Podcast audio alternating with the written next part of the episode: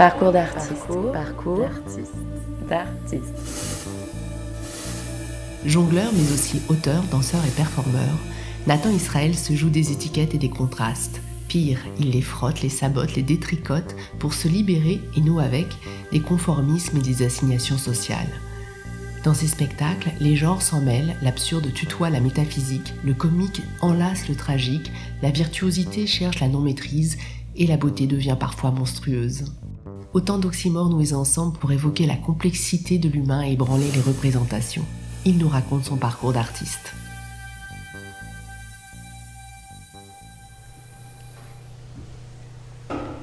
Moi, c'est Céline. Céline sans cheveux.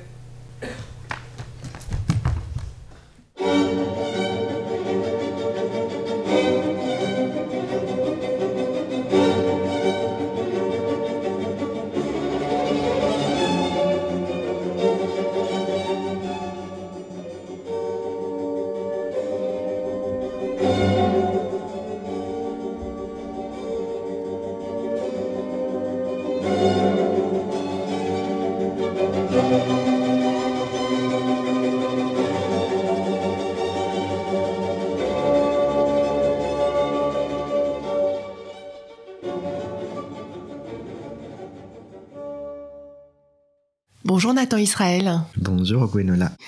Vous êtes bien connu de la scène française, mais c'est en Belgique que vous êtes né en 1979 et vous avez grandi.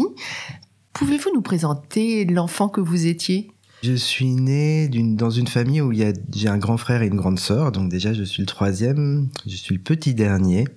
Et je dirais que dans la, la structure familiale, je suis le petit dernier euh, un peu chéri, protégé, euh, qu'on veut garder à la maison euh, parce qu'on sait que ce sera le dernier. Et du coup, le récit qu'on m'en a fait, ou en tout cas ce dont je me rappelle, c'est le petit enfant brillant qui va faire des études supérieures, qui va devenir psychiatre ou médecin, ou qui va faire maths sup ou avocat, enfin ce genre de choses, quoi, des trucs plutôt très intellectuel.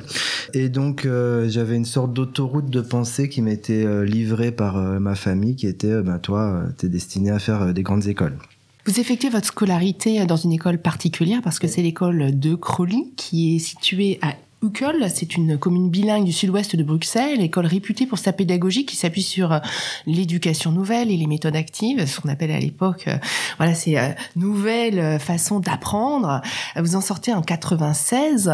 Est-ce que la culture faisait partie de l'environnement familial? Oui, il y avait beaucoup de livres à la maison. Mes parents écoutaient de la musique. Par contre, j'ai très peu été au spectacle vivant enfant, un peu avec l'école. Et j'ai pas fait de discipline artistique. Euh, j'ai pas, j'ai pas été à un cours de cirque ou un cours de danse euh, étant enfant, pas du tout. Le jonglage, c'est arrivé comment alors? C'est vraiment arrivé par hasard. C'est un ami qui est venu dormir chez moi euh, suite à une soirée j'avais 16 ans, je crois, et le matin, il s'est mis à jongler avec trois objets dans ma chambre et je lui ai juste dit tiens, euh, apprends-moi comment on fait ça. Et euh, je suis rentré par vraiment le côté amateur de, l'histoire. Donc j'ai jonglé euh, longtemps en amateur jusqu'à 18 ans en gros. Pendant les deux premières années, j'allais prendre des petits cours par-ci par-là ou retrouver des groupes de jongleurs pour m'entraîner.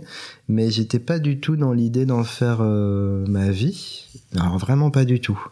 Il y a quelque chose qui a vraiment changé mon destin, c'est sûr, la mort de ma mère quand j'avais 15 ans, qui a suivi, euh, enfin juste après il y a eu la mort de ma grand-mère à laquelle j'étais très attaché aussi. J'ai mis assez longtemps à me remettre. Là je peux en parler assez tranquillement parce que voilà, c'est passé, mais ça a vraiment changé la donne de plein de choses. C'est-à-dire plein de choses. Euh, donc je suis, je suis belge, mais d'une famille juive. Donc déjà dans la manière de m'identifier à ce que je suis ou de me retrouver avec mes camarades de classe, j'étais déjà un peu particulier. Euh, déjà, euh, euh, qu'on ne fût-ce que parler de ce qu'on mangeait à la maison, ben on mangeait pas tout à fait pareil. En plus de ça, j'ai une maladie de peau dont j'ai jamais parlé. C'est la première fois que j'en parle en, public, qui s'appelle le psoriasis, et j'ai été très sujet à ça enfant et adolescent. Donc c'est des plaques qui, qui, se développent sur la peau, qui sont assez disgracieuses et j'ai pas été à la piscine pendant des années. Euh, j'avais honte de mon corps, honte de moi et je me sentais monstrueux. Donc dans le rapport aux autres, je me suis doublement senti, euh, disons jusqu'à mes 15 ans, déjà doublement un peu différent ou un peu monstrueux d'une certaine manière euh, ou étranger d'une certaine manière. Et alors la mort de ma mère, alors là ça c'est le c'est le coup près par rapport à ça parce que ça me sépare complètement à mes yeux en tout cas à l'époque de tout ce qui m'entoure. Et familialement aussi. Donc c'est euh, le gouffre. Alors euh, évidemment, on s'en sort comme on peut. Donc il y a la lecture, il y a le cinéma, il y a euh, les amitiés qui font que émotionnellement on finit par s'en sortir. Mais j'ai l'impression que c'est des événements qui me sont arrivés ou qui sont là qui font que ça peut-être nourrit une sorte de sensibilité ou de regard sur soi et sur le monde de tiens on est tous un peu monstrueux les uns vis-à-vis des autres et c'est pas pour rien que je vais vers le cirque plus tard je pense enfin mais donc je pense que euh, ces deux morts successives me posent à un endroit de euh, il faut aller vers quelque chose de puissant parce que c'est puissant, il faut aller dans du une sorte de vérité de soi parce que euh, la vie est ça. Et donc la réponse à ça c'est d'aller dans le vrai enfin à pour moi. Je dis ça parce qu'à l'époque tel que je l'ai vécu j'avais l'impression que ce qui m'était demandé dans mon entourage c'était de faire comme si tout allait bien alors que ça n'allait pas du tout et l'apparition du cirque dans mon parcours et ce milieu artistique, pour moi, ça a été un endroit où j'ai pu euh, être ce que j'étais vraiment et être avec des gens qui acceptaient que ça n'allait pas. Bah ouais, t'as perdu ta mère, ça ne va pas. Donc euh, l'accession au spectacle et au cirque, euh, je pense, ça a été euh, une manière de me réapproprier, de me reconstruire. Et puis il y a euh, le pied de nez que j'ai pu faire, je crois, pour me réapproprier ma vie, qui était ah vous, pensiez que j'allais devenir psychiatre, et eh ben je vais arrêter toutes les études et je vais faire du cirque. Oui, c'est une façon de quitter les autoroutes euh, sur lesquelles vous étiez lancé. En 98, vous décidez d'arrêter, d'arrêter euh, provisoirement à l'époque, vous, vous, pensiez vous vos études de psychologie. Euh, après euh, l'obtention d'un DUG, et puis euh, d'entreprendre l'apprentissage de la danse et du cirque à l'espace catastrophe de Bruxelles. Finalement, vous ne, vous ne quitterez plus la scène. Qu'est-ce qui, qu'est-ce que vous avez découvert hein, qui vous a fait bifurquer complètement? Au tout début, il y avait une évidence d'une grande jouissance intime dans la pratique, mais j'étais pas du tout sûr que, commençant à cet âge-là, j'allais pouvoir en faire mon métier. Donc, quand je suis arrivé à l'espace catastrophe, qui est là où j'ai vraiment commencé ma formation, euh, je me rappelle très bien que euh, le premier jour, on a parlé de nos projets respectifs, les élèves qui étions là. C'était pas une école au sens strict du terme, c'était un endroit où construire des, apprentissages en fonction des, offres et des, des possibilités d'entraînement. Euh, et, je me rappelle que moi, je disais, je ne sais pas du tout. Je viens voir, mais euh, je pensais éventuellement pouvoir devenir prof pour des enfants. Mais je pensais pas du tout que ça pourrait aller plus loin que ça. Parce que j'étais dans l'image à l'époque de, euh, en commençant à 18-19 ans, c'est trop tard. Et en fait, j'ai été confronté à des gens vraiment formidables qui ont dit, mais non, non, non, on, voit et on voit ce qui se passe. Et donc, qui ont ouvert beaucoup de portes intérieures aussi, hein, mentales, beaucoup de barrières qu'on peut se mettre soi-même. C'est des gens qui m'ont accompagné pour les, effacer, sortir du jugement et aller dans aller dans le plaisir de l'apprentissage. Donc dans le cirque, j'ai évolué très vite parce que j'ai eu des profs euh, formidables. Hein. C'est pas moi qui l'étais, c'était eux, je crois. En plus d'aptitudes que j'avais, d'accord, mais euh, vraiment j'ai été très bien accompagné. Et puis le, la danse, alors là, ça a été euh, vraiment quelque chose de très bouleversant pour moi j'ai eu l'impression d'apprendre très vite, tant et si bien qu'on m'a assez vite dit euh, euh, que si je le souhaitais, il y avait peut-être moyen d'aller vers des écoles supérieures de danse. Dans mon parcours entre le cirque et la danse, j'ai eu l'impression de, quelque chose de, de plus humainement beaucoup plus agréable dans le cirque et de beaucoup plus collaboratif. J'ai eu l'impression à l'époque que c'était parce qu'on avait besoin de l'aide de l'autre quoi qu'il arrive, de se tenir pour pas tomber, du regard de l'autre pour se corriger, etc. Puis après, c'est peut-être aussi euh, en fonction des milieux. Là, c'était un milieu où il y avait une bienveillance qui devait probablement venir de, de Catherine Magis, la directrice de l'espace catastrophe, qui, qui mettait une sorte d'ambiance à cet endroit, qui était vraiment fabuleuse, très très ouverte, avec des gens euh, bah, et très intéressants, mais assez humbles aussi. Et du coup, euh, quelque chose qui se construisait dans, une, dans un plaisir. Finalement, vous allez choisir le cirque et en 99, vous intégrez l'École nationale des arts du cirque de Rony, puis le Centre national des arts du cirque de Châlons-en-Champagne. Vous sortez en 2003 avec le spectacle de la 15e promotion, un spectacle mis en scène par euh, Roland Schoen, le Circle. Vous tournez plus de 60 dates avec ce spectacle. Euh, qu'est-ce que vous gardez de ces années de formation qui euh, vous marquent le plus aujourd'hui? Il y a deux choses. Michel Serda, qui est un formateur clown et en théâtre, et qui est une personne euh, d'une finesse euh, absolument formidable.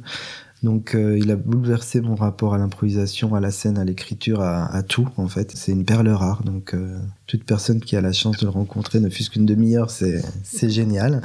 Et après énormément de rencontres avec des artistes formateurs et puis la rencontre avec euh, ma promotion à l'époque, qui est la 15e promotion, où il y a eu une, ambiance de groupe qui est passée par des choses difficiles par moments, mais qui a été très très belle et avec plein de cultures différentes, plein de niveaux sociaux différents.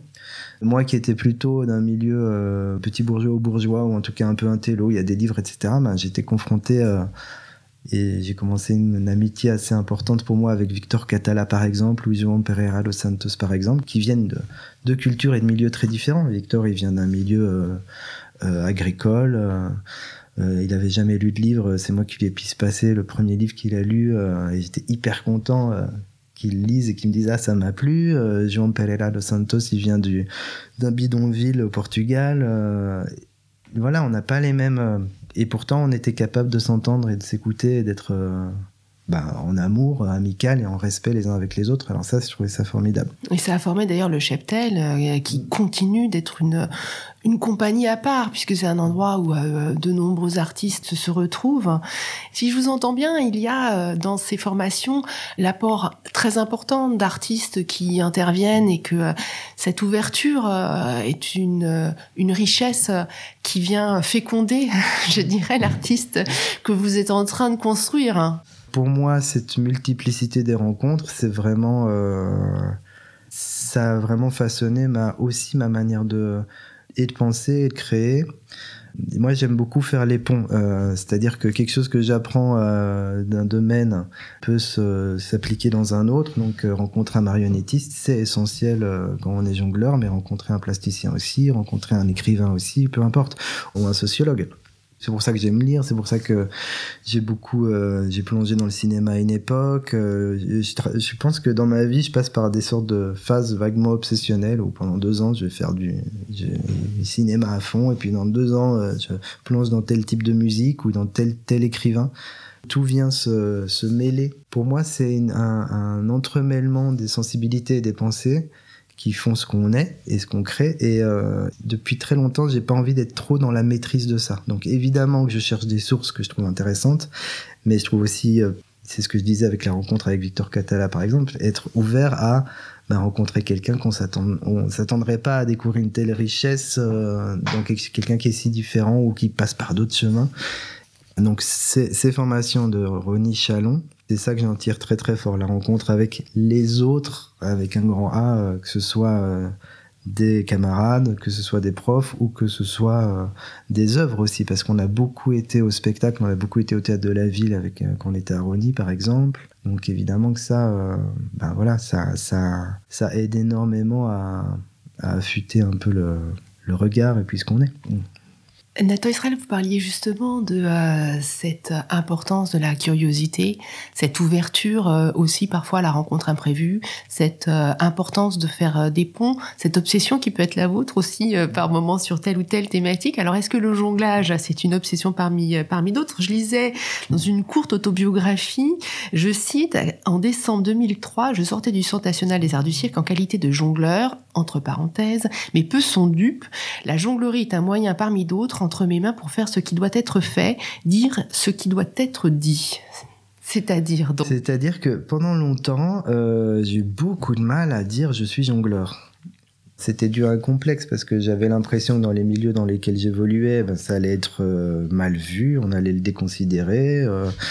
et en plus de ça, je, je crois que j'ai presque eu l'impression d'avoir du mal à dire ça j'aurais eu autant de mal à dire je suis danseur ou je suis acrobate ou je suis un homme en fait euh, c'est à dire que j'ai la sensation qu'on est tellement riche et multiple tous hein, pas moi euh, mais tous que c'est très très difficile de se réduire à une obsession effectivement le jonglage ou la jonglerie est très importante pour moi euh, je me suis bien, bien, bien acharné à cet endroit-là. Pour autant, je ne crois pas au destin. Donc, ça aurait pu être autre chose je suis presque sûr que j'aurais pu m'épanouir à d'autres endroits aussi qu'à celui du jonglage. C'est dans, ce sens-là, je crois que j'écris cette phrase-là, c'est que pour finir, le sens profond, c'est de faire des spectacles Et ça passe notamment par le jonglage, mais presque jamais uniquement par le jonglage. Je suis pas du tout dans des esthétiques qui seraient, euh, par exemple, la recherche exclusive d'un nouveau type d'écriture dans le jonglage, et puis ça se suffirait pour faire spectacle. Il y a des gens qui font ça très bien et c'est formidable.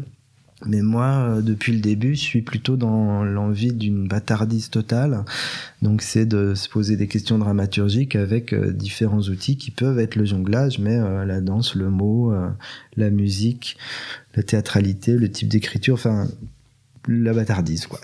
D'ailleurs, vous le mettez en œuvre euh, très rapidement, puisque euh, deux ans plus tard, en 2005, euh, vous créez la compagnie La Scabreuse avec Tom Neal, un compagnon de promo du CNAC, Julie Mondor, musicienne, Jean-Michel Guy, qui est ingénieur de recherche au ministère de la Culture, mais aussi critique et enseignant, et puis Fred Cardon, qui est chargé de production. Et La Scabreuse, voilà un nom qui suscite l'interrogation, parce que l'adjectif renvoie en effet à ce qui présente des difficultés ou des risques, mais euh, aussi ce qui risque d'offenser la pudeur, de, de, de choquer. Euh, quel sens programmatique, d'une certaine façon, euh, donniez-vous à ce, à ce nom? Quelles étaient les valeurs, la vision du cirque que vous partagiez au sein de cette, de cette équipe? Dans le mot lascabreuse, il y avait l'idée de ne pas s'enfermer dans une identité quelle qu'elle soit. Donc on n'était même pas sûr d'être une compagnie de cirque en fait. On était une compagnie de euh, spectacle. Et en plus en mélangeant des voilà des Jean-Michel Guy par exemple avec lequel on a fondé cette compagnie. Il était donc ingénieur de recherche au ministère de la Culture, enseignant au CNAC. Et c'est avec nous qu'il a fait ce pas de côté euh, dans son parcours qui est de devenir metteur en scène, de devenir artiste, de s'assumer artiste. Donc c'était très drôle parce que je sais plus exactement l'âge qu'il avait à cette époque, mais il avait au moins une 20, 20 ans de plus que moi, voire un peu plus. Et on était des artistes naissants, mais à, à, l'un à 23 ans et l'autre à, je ne sais plus, 45, 50. Et donc peut-être ça dit bien, ça dit bien cette chose-là, c'est que Jean-Michel Jean lui-même, il euh, il assumait une, euh, un scabrage. On, a on parlait beaucoup de ça dans, son parcours en, en, assumant ça, en faisant ça.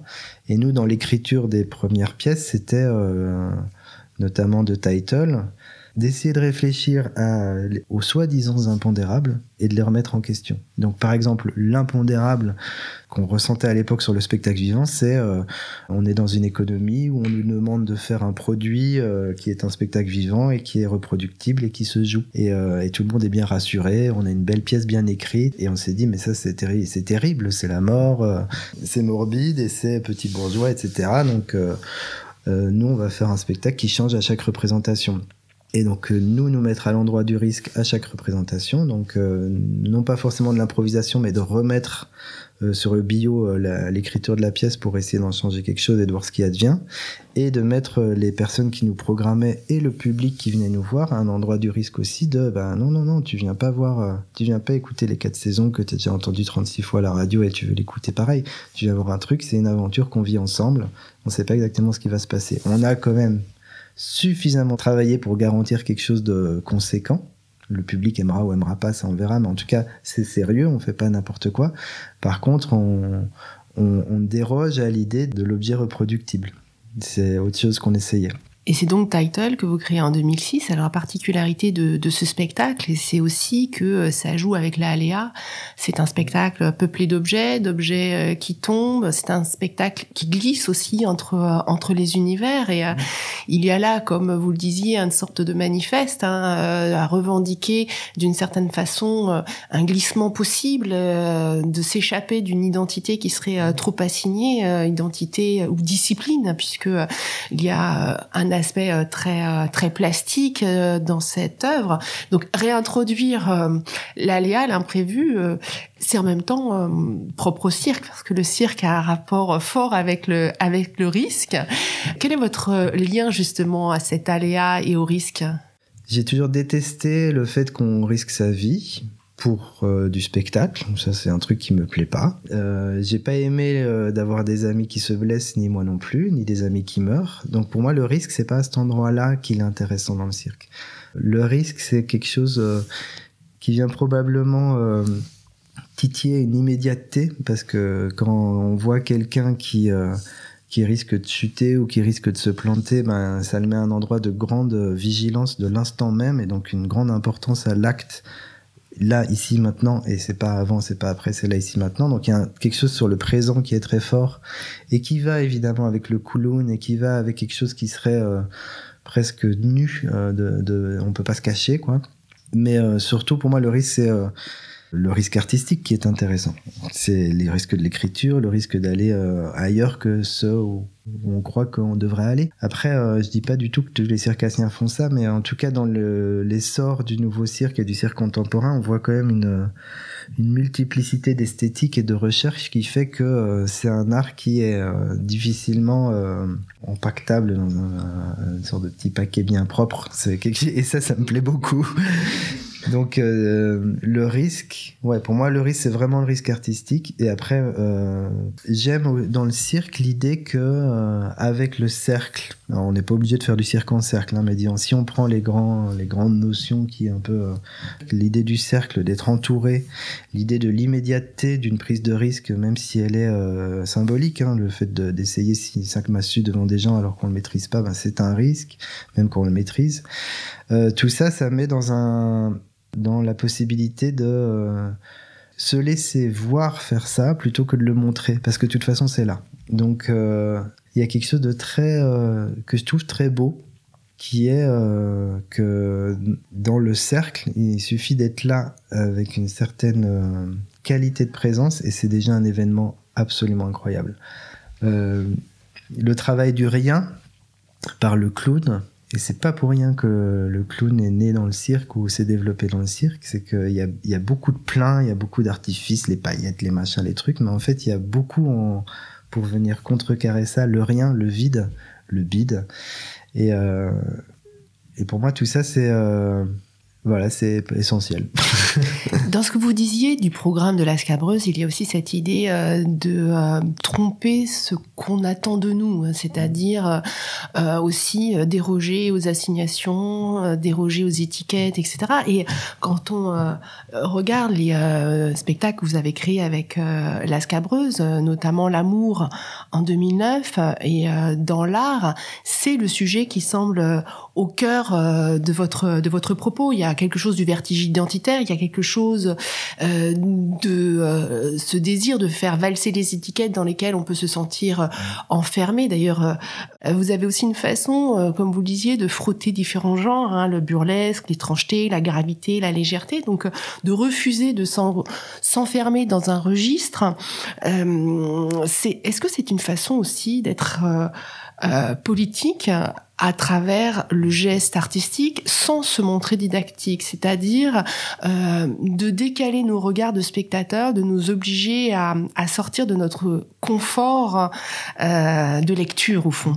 Le spectacle, oui, oui, forcément, il y a une connotation politique à cette chose-là. Et le fait de chercher à se libérer, parce que moi, je ne crois pas forcément en la liberté avec un grand L, mais par contre, à, plein de libération et de chercher tous les endroits où on peut, et soit soit par l'exemple, entre guillemets, soit proposer une, une libération collective, bon, mais évidemment que c'est politique. Et tout ce qui vient mettre de la complexité, non pas pour compliquer les choses, mais pour euh, laisser... Euh, à tout un chacun de voir la complexité émerger, pour moi, ça, ça, fait, ça nous fait tous grandir. Et donc, oui, dans le côté politique de ça, il y a essayer de, de, de, sortir des carcans, quels qu'ils soient, les carcans sociaux, psychologiques et autres. Euh, à, à, travers la scabreuse, il y a énormément cette question de l'enfermement euh, identitaire, mais, mais il y en avait plein, hein, la différence entre l'humain, l'animal, euh, la question de ce qu'on est euh, dans Title, on travaillait sur la mémoire, donc on s'était énormément inspiré de Oliver Sacks et de son travail sur les pathologies cérébrales qui peuvent générer des troubles de la personnalité, et donc de se rendre compte qu'il suffit qu'un petit vaisseau dans la tête pète pour que tout d'un coup on change d'être, on n'est plus la même personne, c'est quand même assez vertigineux et de se dire que euh, on n'est jamais que euh, le fruit de plein de déterminants, qu'ils soient génétiques, euh, comportementaux, de rencontres avec l'univers qui nous entoure. Ça fait que bah, justement on est dans quelque chose qui est potentiellement actif, qui est bon ben oui, je suis dans cette période, je suis au 21e siècle, je suis né à cet endroit-là, j'ai le corps que j'ai, je vais mourir, enfin ça c'est tout. Ok d'accord. Maintenant qu'est-ce que je peux faire pour ouvrir le maximum mon être dans une sorte de quête un peu existentielle, mais, mais sans, sans faire un truc métaphysique, juste simplement de de grandir sa vie, quoi, en gros. et puis d'être euh, d'être toujours en recherche, euh, euh, ce qui caractérise d'ailleurs votre votre parcours. Après l'épisode de la Scabreuse, vous allez créer une autre compagnie, le Jardin des Délices. Peu de temps après avoir rencontré la metteuse en scène Luna Rousseau, une nouvelle compagnie est créée. on aura reconnu à travers ce titre le nom du célèbre triptyque du peintre néerlandais Jérôme Bosch, qui évoque le sort de l'humanité et en 2014, vous créez L'homme debout, qui semble pour moi donc ouvrir un nouveau euh, cycle de recherche. Vous travaillez avec de la matière brute.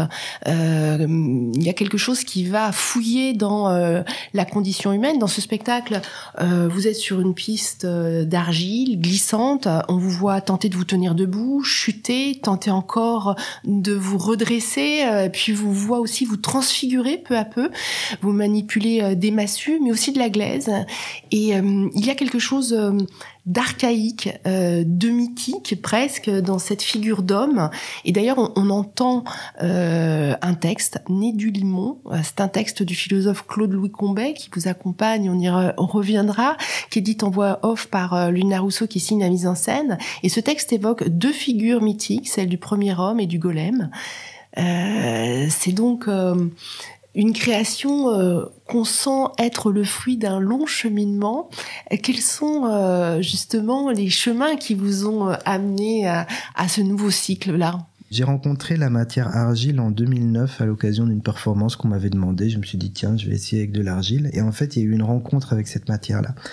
petit à petit, j'ai commencé à travailler avec cette matière et, en fait, intérieurement, c'est façonné quelque chose qui était de tiens, je vais faire un solo avec cette matière. L'argile, il y a quelque chose évidemment qui vient euh, titiller des grands mythes comme le golem ou comme euh, le fait que euh, le dieu ait façonné l'homme avec de l'argile, etc. Mais en même temps, c'est une matière première très très simple. Ça m'a bouleversé dans, dans, dans, mon rapport au jonglage et à la, et à la danse dans L'homme debout et dans les pièces qui suivent de le, Jardin des délices, je crois qu'on essaye de connecter quelque chose d'universel à quelque chose de très intime. Pour moi, L'homme debout, ben, ça parle vraiment de quelque chose de très intime chez moi, euh, du jonglage. Euh, et notamment, et en fait, la petite histoire que je raconte souvent, qui est euh, mon premier cours de jonglage avec Arcadie Poupon, moi, j'avais euh, donc euh, appris vaille que vaille en amateur un tout petit peu à jongler. Je suis arrivé, il m'a dit vas-y, montre-moi. Euh, et je lui montre et il m'a dit c'est très bien, tu sais jongler à trois balles. Ok, tu maintenant tu vas poser tes balles et je vais t'apprendre à te tenir debout. Et c'est pas rien. Quand on prend le recul par rapport à cette phrase-là, se tenir debout, c'est énorme. Comme donc c'est dire que pour apprendre à jongler, la première chose qu'il faut savoir faire, c'est se tenir debout. Et donc l'homme debout, ça a été cette espèce de transfiguration de quelque chose de très intime à travers l'écriture qu'on a faite de ce spectacle, de la chute, le trauma, se relever, retomber, se relever. L'humanité passe par là, je passe par là, je le mets en jeu et en scène, mais sans être dans quelque chose. Euh, les gens n'ont pas, euh, je leur en parle pas moi aux gens de la mort de ma mère ou de la difficulté de m'assumer corporellement devant les autres parce que j'ai eu du psoriasis. Artistiquement, ça n'a pas d'intérêt. Ce qui est intéressant, c'est est-ce que on peut retirer éventuellement de ça, d'un truc très intime, sans le dévoiler, parce que je suis quelque part je suis très pudique, alors que je me mets presque tout le temps en calbut sur scène. En fait, je suis très pudique, parce que j'ai pas envie qu'on s'apitoie ou qu'on puisse penser que ce dont on parle, c'est la petite histoire d'un artiste qui, euh, qui vient euh, se, se, se défaire de ça devant les autres. Non, non, non, c'est qu'à travers toute histoire, il y a quelque chose d'essentiel euh, euh, et qu'on peut partager avec tous les êtres humains. Qui est la fragilité, qui, est, la, non-maîtrise, parce qu'avec euh, la boue, vous êtes aussi dans une difficulté bah, d'un jonglage impossible. voilà, un jonglage impossible. Oui, oui, oui ben, pour moi, il y a, y a quelque chose qui est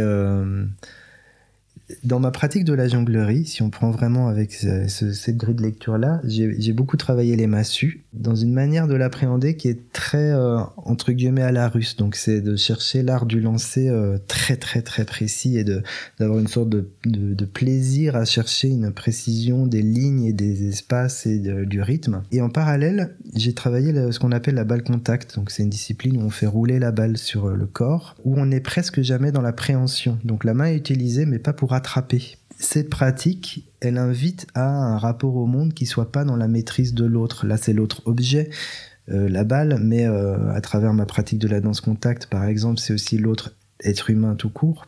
Et donc, euh, pour moi, cette, tension entre maîtrise et non-maîtrise, c'est là où la vie se situe, presque là où l'art se situe aussi. La, maîtrise trop exacerbée, pour moi, elle, amène à quelque chose qui, moi où il n'y a plus de place en tant que spectateur, où je, me sens euh, parfois ébloui par ce que je vois, mais où euh, moi euh, ce, qui me touche c'est la, c'est la tension, et c'est une, tension ou la résolution d'une tension entre une fragilité, une force, une beauté, une laideur. Après ça c'est ma sensibilité, je suis comme ça, hein, mais et donc dans l'homme debout effectivement on a mis quelqu'un, donc là c'est moi, mais en fait c'est pas moi, c'est l'être que j'incarne dans une grande difficulté. Il est profondément seul, dans un espace glissant, un espace meuble, et il essaye de se tenir debout. Et en fait, effectivement, comme vous disiez, on ne sait pas si c'est le premier homme, si c'est le dernier, si c'est le golem, mais en fait, c'est un être humain qui essaye de chercher une sorte de transcendance. Et, mais une transcendance qui soit pas religieuse, une transcendance qui soit euh, inhérente à sa condition d'homme. J'ai l'impression que c'est c'est un peu ce qu'on est tous quoi. Euh, on, bah voilà, on est dans un monde où on fait un peu ce qu'on peut. Euh, mais euh, on cherche plus grand, mais pas plus grand dans un, dans un sens euh, avoir plus, mais avoir mieux. Une vie qui soit mieux vécue ou plus belle dans le rapport aux autres, le rapport aux éléments. Donc effectivement, quelque chose qui serait une transcendance. Cette complexité de l'humain, elle me semble aussi être au cœur de la création que vous avez faite récemment, La Chose, création de 2019. Euh, parce que euh, vous y mettez aussi en tension, c'est un terme que vous avez employé plusieurs fois, euh, des contraires, le beau, le laid, le féminin, le masculin. Donc il y a quelque chose qui n'est jamais clair dans les lisières. On est toujours, on est à l'endroit du trouble au fond. C'est cet endroit que, que vous cherchez, ce trouble-là? Quand on regarde le Jardin des délices de Jérôme Bosch, c'est une peinture qui est de toute beauté, mais qui est extrêmement troublante qui, est, qui nous touche, euh, je crois, profondément, mais qui nous pose question. Euh, mais mais c'est pas un questionnement euh, intellectuel complexe, c'est qu'est-ce qu'on est là-dedans, quoi, et, et comment, et c'est quoi ce truc qui est la vie? Ça, c'est des mots énormes, hein, mais en fait, quelque part, c'est très simple. Et dans le jardin des délices, il y a beaucoup de monstres. Le monstre, c'est une figure qui, qui nous plaît beaucoup à Luna et moi parce qu'elle renvoie à ce qu'on est, euh, nous, euh, pauvres êtres humains, les uns en face des autres. On est toujours le monstre de quelqu'un d'autre. Et on a l'impression, politiquement, que c'est beaucoup plus intéressant de considérer, de se considérer ou de considérer les autres comme ça, plutôt que de penser qu'il y a euh, les, en gros les civilisés et les barbares quoi. Ben non, on est nous-mêmes les barbares des autres, etc donc dans la chose, on a essayé de travailler. C'était c'est rigolo parce qu'on a commencé à le bosser avant MeToo et MeToo est arrivé et quelque part elle est complètement dans le sens de des questions qu'on se posait à ce moment-là, qui étaient ben de remettre du trouble ou des questionnements sur ces assignations de genre euh, dans lesquelles on peut être. Moi, ça m'intéresse plus euh, d'essayer de troubler mais, mais pas dans c'est pas une posture euh, vaniteuse euh, c'est j'ai l'impression que c'est à cet endroit-là qu'on peut se, se, bouleverser ou bouleverser l'autre. On sait que quelque part c'est très prétentieux mais en fait de, on prend ce postulat de base qui est on va essayer de générer euh, de créer en fait tout simplement donc de chercher quelque chose de nouveau. Et on va le faire avec beaucoup de conscience et d'humilité à notre manière mais de base évidemment que c'est très prétentieux. Faire du spectacle ça l'est aussi donc, euh, à un moment, il faut qu'on assume ça. Dans, les spectacles, euh, la chose euh, ou l'homme debout est aussi une particularité, c'est que à la fois vous jouez avec une réflexion que vous suscitez par ce que vous nous présentez, c'est-à-dire qu'on est amené à, faire, à créer du sens à travers les signes que vous nous proposez sur le plateau, et en même temps, il y a quelque chose de très instinctif, c'est-à-dire la chose il y a cette, euh, cette jubilation presque enfantine qu'on peut ressentir euh, quand on joue avec de la gadoue. Et d'ailleurs, vous allez créer un spectacle pour pour enfants qui s'appelle Gadou et qui exacerbe cette ce sentiment qu'on peut ressentir en vous voyant dans dans la dans la en contact avec la matière. Et puis dans la chose donc c'est les cheveux les poils toutes ces choses qui sont un peu dégoûtante ou à maîtriser ou à bien coiffer ou etc euh, et qui suscite euh, pareil euh, des réactions presque spontanées épidermiques. Et donc il y a, y a, ces tensions là aussi que vous souhaitez susciter en tout cas avec avec vos créations si on cherche à se bouleverser ou bouleverser les autres, c'est certainement pas en passant par euh, quelque chose de purement intellectuel. Si on faisait ça, ben, ce serait mieux d'écrire une thèse ou un bouquin. On fait du spectacle. Donc il y a quelque chose qui est profondément sensuel dans cette affaire, de, qui, qui, passe par le corps, qui passe par euh, les, les, émotions. Et donc évidemment qu'on a envie d'être intelligent. Par contre, on veut certainement pas donner la leçon ou faire des choses qui sont tellement référencé que quelqu'un qui n'aurait pas les références se sentirait complètement perdu. On essaie de faire des écritures qui euh, peuvent toucher tout un chacun à l'endroit où il est. Et on, voulait travailler donc notamment sur cette question du genre, et euh, on a décidé de travailler avec le cheveu, le poil, et en fait, pour nous, c'était, ça nous semblait une sorte de, logique de, de, le prendre par cet endroit-là. Et quand on en a parlé autour de nous, on, on s'est rendu compte à quel point euh, c'était une question d'aujourd'hui. Dans ma génération, donc j'ai 42 ans, dans Luna aussi, elle a 41. Euh, c'est une question, effectivement, la pilosité et le cheveu, mais bon, euh, on n'a pas l'impression que ce soit si fort que ça. Et là, quand on en a parlé à des jeunes, quand on a commencé à évidemment nous documenter là-dessus, on s'est rendu compte que notamment la question du poil pubien, c'est terrible ce qui se passe pour l'instant. Et à quel point euh, c'est honni. Euh, ça y est, euh, le, standard, c'est tout le monde se rase partout tout le temps. Et moi, ça m'a toujours beaucoup fait rire à quel point on glorifie ou on adore le cheveu quand, sur la tête de la personne aimée. Et alors là, on passe les, les mains dedans et c'est formidable. Mais une fois qu'il est tombé et qu'il est dans la baignoire, là, c'est l'horreur. C'est évidemment que c'est la mort dans tout ça. Enfin, évidemment qu'il représente quelque chose et que, c'est pas pour rien qu'on a ce rapport-là à ça. Mais euh, il y, a, plein de ces symboliques-là qui sont, qui sont présentes dans le cheveu. Il y a effectivement la vie, la mort, l'humain, l'animal, le propre, le sale. Euh, toutes ces choses-là, euh, ça, nous amuse beaucoup et, même ça nous intéresse de les titiller.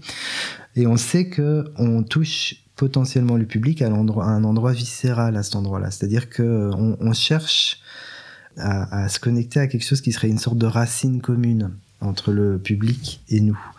Et cette racine, elle n'est pas, elle est pas intellectuelle. Il peut y avoir des connexions intellectuelles, euh, euh, pas de souci, mais fondamentalement, elle n'est pas là. Et ça, ça nous a très très fort été euh, transmis par Richard Kerr, qui est un, un, chorégraphe qui fait du buto, et avec lequel on a fait plusieurs stages, Luna et moi, et ça nous a pour le coup vraiment bouleversé dans la réflexion, mais euh, au-delà de la réflexion, même dans le travail du rapport à être en scène et euh, qu'est-ce qu'on met en jeu pour ouvrir quelque chose qui, qui soit euh, quelque part incroyablement sacré tout en étant aussi potentiellement tout à fait profane, c'est-à-dire que c'est pas religieux, mais c'est chercher une puissance et une ouverture d'être très très forte. Alors nous, on, on s'est laissé affecter ou toucher très fort par ce travail-là, cette pensée-là, et on essaie de, on dirait pas qu'on fait du buto, mais comme on dirait pas qu'on fait euh, du cirque ou qu'on est un homme ou une femme,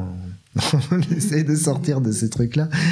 Euh, ce qui ressort, c'est que euh, il y a d'abord une idée de, de matériaux, de euh, d'expérimentation hein, dans votre dialogue avec euh, Luna Rousseau, euh, mhm. c'est c'est très présent, et puis que cette expérimentation va susciter d'une certaine façon du sens, des résonances que vous allez ensuite sculpter. Est-ce que c'est comme ça que ça se tisse? Ça se tisse dans, dans, je pense, dans les deux, trois ou cinq sens différents. C'est-à-dire que parfois, il peut y avoir effectivement, si on prend l'argile, il y a l'argile qui génère tout un tas de choses, mais il y a aussi euh, la pensée qui génère des choses sur l'argile. Enfin, et la pensée, elle est, euh, elle est élaborée avec aussi les films qu'on voit, les livres qu'on lit, les discussions qu'on a, la sensibilité qu'on développe. On pense vraiment que les expériences, euh, il y a du temps pour qu'elles sédimentent à l'intérieur d'un être. On aime bien que lorsqu'on entame un travail, de vraiment laisser le temps au corps ou à l'être de se laisser transformer par le travail qu'il fait. C'est-à-dire que quand on fait des créations très rapides, ce qui peut arriver, euh, euh, quelque part on a un savoir, on a un savoir-être et on le met au service d'une écriture euh, qu'on fait rapidement et ça peut être très bien. Mais quelque part on n'a pas changé intimement par rapport à l'écriture. Et moi, je suis plus pareil depuis que j'ai rencontré l'Argile. Je suis plus pareil depuis que j'ai rencontré Luna. Toutes les rencontres, elles nous changent, mais il faut laisser le temps à ce changement. Et donc, euh, ça, passe par des toutes bêtes choses, mais tout simplement, par exemple, en buto, on a, on a pu faire cette expérience-là, de se dire après une longue impro, et ben de se coucher et de laisser, de laisser le temps, de laisser une quinzaine de minutes de rien, ben ça laisse l'expérience infuser dans le corps et, c'est sans rentrer dans, quelque chose de complètement délirant, euh, c'est juste de se dire tiens et si on laisse le temps à l'imaginaire, euh, au corporel, de, de s'approprier qui se passe, ben ça fait qu'il devient presque naturel. Enfin, ça, ça fait que l'interprétation par après, elle est à l'intérieur même de l'écriture, ça, ça va ensemble. Et donc c'est pas un spectacle qu'on écrit à la table et puis qu'on réalise au plateau. C'est pas quelque chose qui est purement au plateau et puis après euh, c'est des allers-retours entre plein de ces instances-là. Le travail de recherche avec une matière, le travail de réflexion ou de, de discussion, de sensation, d'écriture, et puis surtout la confrontation au, au, au plateau et au réel. C'est-à-dire que quand on crée avec des gens, la première autre matière, c'est l'autre. Et le plus important, évidemment, c'est de jamais être dans la manipulation de l'autre. Et donc, nous, évidemment, on pense que c'est pas possible de travailler comme ça, mais donc de trouver des gens avec qui on peut aller très loin dans la recherche sans se mettre en danger et, en étant ok à aller dévoiler des choses potentiellement très intimes, mais en se disant qu'on est en sécurité ensemble et bienveillant pour ne pas être dans euh, ni le jugement ni la manipulation, bah, évidemment ça demande beaucoup de temps et de travail et de laisser euh, les choses se poser. Mais c'est pas toujours une réussite. Hein. D'ailleurs, c'est très dur de rencontrer les personnes avec qui ça, ça, ça, se déploie. Vous co-dirigez la compagnie Le Jardin des Délices avec Luna Rousseau. Elle est la mise en scène, euh, vous à l'écriture. Comment s'articule votre travail? La base des projets peut être euh, amenée, initiée soit par Luna, soit par moi, ça dépend des spectacles. Euh, mais par après, on collabore à l'écriture des concepts de base. Ensuite, Luna étant à l'extérieur, elle n'a pas le même regard évidemment en tant que metteuse en scène que moi qui suis la plupart du temps au plateau. Donc en période de recherche, de travail, d'improvisation, j'initie des choses, elle en initie d'autres. Et après, quand on passe à la phase écriture, toute la partie écriture à la table ou écriture euh, en regardant les vidéos, on le fait euh, ensemble, mais il y a quand même une sorte d'écriture finale des détails qui se fait par l'extérieur, donc qui est faite par Luna Rousseau. Ce qui fait que dans, dans les projets, en fonction, il y a certains projets où l'écriture est plus portée par elle, plus par moi. Euh, cependant, on co-signe c'est une collaboration où on a des rôles distincts mais qui se complètent. Le regard de Luna, il est emprunté de son travail sur le théâtre, sur le mot. Elle a parcouru énormément de choses avant d'arriver à la mise en scène. Et donc sa grille de lecture, elle est forte de tout ça. Moi, j'ai un peu peut-être plus d'expérience du côté cirque et euh, sur certains aspects de recherche corporelle. Et du coup, on se complète dans euh, ces grilles de lecture-là et euh, dans le travail de direction d'acteur vraiment qui peut arriver soit quand je suis au plateau évidemment ou soit quand on est avec d'autres personnes, c'est plus Luna qui a ce rôle-là. J'ai mentionné euh, tout à l'heure euh, Gadou, qui est un spectacle que vous avez créé pour euh, le jeune public. Euh, quel est pour vous euh, l'enjeu de cette adresse à l'enfance? En fait, lorsqu'on a répété L'homme debout longuement, à un moment, on a fait une présentation de fin de résidence et il y avait beaucoup d'enfants et ils étaient ils, ils étaient euh, de rire. Morts de rire de voir un homme euh, faire ça. et donc à, à l'époque, on n'avait pas sauté sur la, sur la brèche parce qu'on était vraiment sur l'aventure L'homme debout, mais on s'est resté au, au, fond de notre tête qu'il y avait peut-être quelque chose à faire avec ça. Et donc Luna a proposé en 2018 qu'on crée une sorte de petit frère de l'homme debout, donc c'est Gadou, et qui serait euh, avec des matières similaires, mais qui serait dans l'écriture très très très très différent de l'homme debout. Et Gadou, c'est pas un spectacle spécifiquement jeune public. Il est effectivement beaucoup plus jeune public que tous nos autres spectacles. Pour autant, on l'a joué en prison, devant des adultes. On l'a aussi joué beaucoup dans du tout public. Et nous, c'est ce qui nous plaît le plus, c'est quand le public est mélangé. Mais mais dans Gadou, les paris qu'on a fait notamment, c'est euh, le silence au début. Donc c'est 30 minutes, il n'y a pas de musique, il n'y a rien, il y a juste un homme qui rentre et il y a de la Gadou et qu'est-ce comment il fait. et donc quelque chose qui est en circulaire très très proche, très intime, et donc qui donne à voir euh, cet homme qui au début est très digne, dans un très beau costume, euh, très classe, qui vient faire un beau numéro d'jonglage et qui finit, qui s'est transformé, donc il y a une sorte de métamorphose, il finit en caleçon et complètement recouvert d'argile de, de, la tête aux pieds. Et en fait, pour les enfants, c'est très jouissif de voir un homme transgresser le propre le sale à cet endroit-là parce qu'en plus on n'arrête pas de leur dire de pas se salir et donc il y a cette jouissance là mais si on creuse un tout petit peu, il y a plein de données dans l'écriture de ce spectacle qui s'adressent plutôt aux adultes. Donc on voit euh, le rapport au corps à un moment je joue de euh, j'ai le corps que j'ai, euh, j'ai un peu plus de 40 balais, j'ai des poils partout, j'ai pris un peu de bide, et ben non, je vais essayer de d'effacer ça et donc ça fait rire les adultes, les enfants se comprennent pas trop. Ou en prison par exemple, on a beaucoup parlé de ce truc là de ce qu'on vous donne à voir, c'est un homme blanc euh, habillé comme un dominant au début et qui finit euh, autre complètement crade. Donc il y a une sorte de déchéance de euh, l'image de cette figure-là de l'homme blanc dominant. Et en fait, c'est en creux dans, l'écriture, mais c'est pas affirmé, on, le dit pas haut et fort, mais en fait, les gens le sentent plus ou moins et, peuvent le voir. Donc, on aime beaucoup quand on fait une écriture où il y a, selon nous, plein de couches de lecture, où chaque couche a son intérêt, mais où le, public, surtout, il a la place de d'imaginer son propre truc avec ce qu'il voit. Et du coup, faire de ce spectacle sien, et non pas un truc autre. Nathan Israël, vous avez mentionné euh, les endroits où vous intervenez, puisque vous tournez énormément avec vos spectacles, mais vous avez toujours gardé le temps d'intervenir euh, dans les hôpitaux, dans les prisons. Euh, c'est une action importante dans votre euh, travail en tant qu'artiste, en tant que citoyen, de garder ce temps-là précieux? Quand on s'est senti un peu monstrueux ou quand on se sent un peu monstrueux, on a envie d'aller euh, causer aux autres monstres. Et on a envie d'aller partager de, de, de, la tendresse, euh, de l'ouverture euh, et du non-jugement surtout avec euh, ce que la société a pu considérer comme d'autres monstres. Donc oui, travailler avec des autistes, oui, travailler dans des hôpitaux psychiatriques, oui, travailler dans des prisons, c'est dur, hein, c'est pas c'est pas que rigolo, hein, mais ça, ça, connecte à quelque chose d'essentiel qui est de, de surtout essayer de lutter contre c'est cette vision du monde où il y a euh, la cité euh, qui, a bien été circonscrite et tous ceux qui dérogent un peu aux règles, on les, on, les fout ailleurs. On les fout dans des instituts, etc. Alors ça, pour moi, c'est terrible. Quand je suis intervenu en prison, euh, l'impression que j'ai eue, c'est que la, chose qui était la plus précieuse, c'était juste d'avoir un rapport à peu près normal pendant deux heures. Que ces gens avaient en face d'eux un être humain qui ne connaissait pas leur histoire et qui s'adressait à eux comme à un autre être humain et pas comme à un détenu. Et que c'est ça le plus important qui est absolument révoltant, c'est quand l'autre n'est pas considéré euh, dans son essence d'être humain. Euh, là, on se pose la question hein, dans la compagnie euh, Luna et moi de à, quel point on, on essaie d'aller plus loin à ces endroits-là. Merci beaucoup, Nathan. Mais avec plaisir, merci à vous.